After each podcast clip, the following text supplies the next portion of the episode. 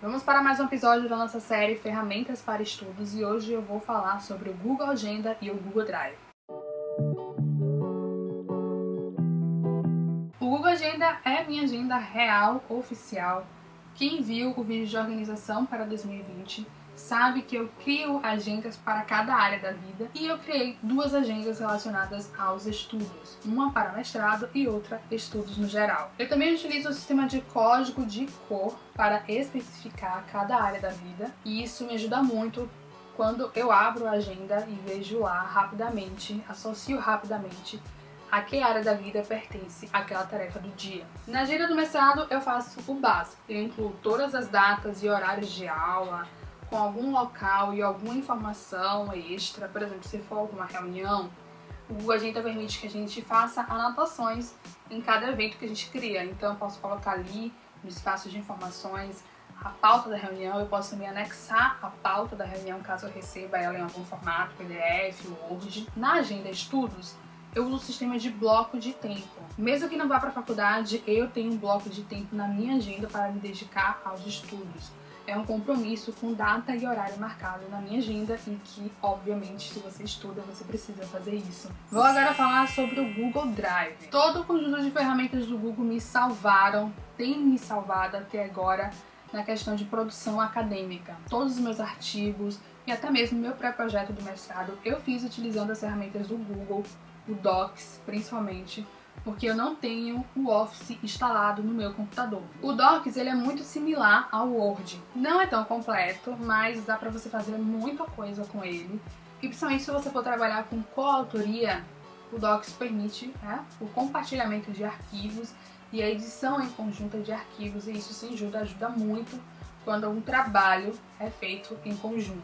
Mas eu também não só crio documentos, como também utilizo muito as planilhas do Google, que é similar ao Excel, usa também muito apresentações, que é similar ao PowerPoint. Inclusive, os slides das minhas últimas comunicações orais foram todos feitos utilizando apresentações. Minha organização no Google Drive também é feita por área de vidas, então eu tenho lá uma pastinha chamada mestrado e dentro tenho subpastas relacionadas às disciplinas, relacionado à dissertação, tem uma pasta para arquivar todas as referências, aqueles arquivos, os livros.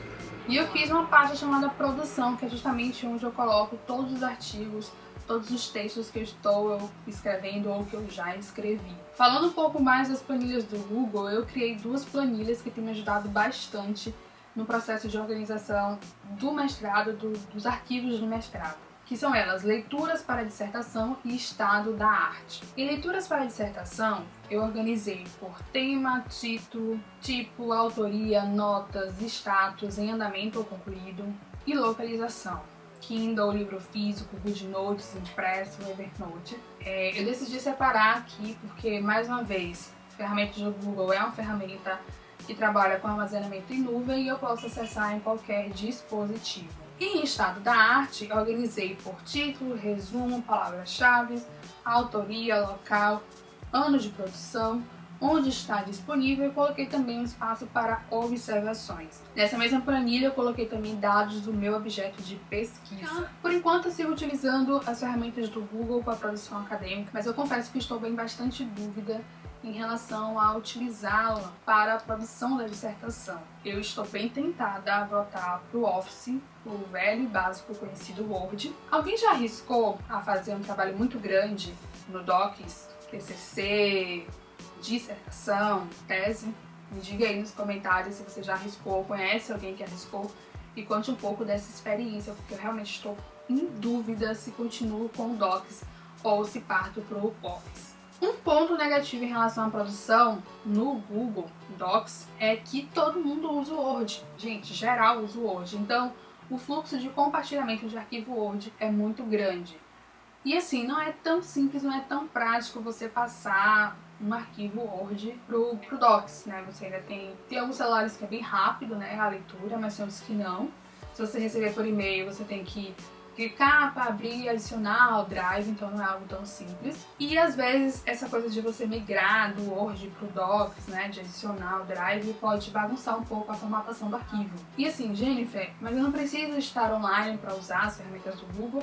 Então, existe a opção de disponibilizar offline e isso ajuda com certeza. Pro emergencial, pro agora, pro básico, com certeza atende muito, me ajudou muito durante esses últimos anos aí de produção acadêmica. Se você também utiliza as ferramentas do Google para estudos, vamos conversar nos comentários. Até a próxima, beijão, tchau!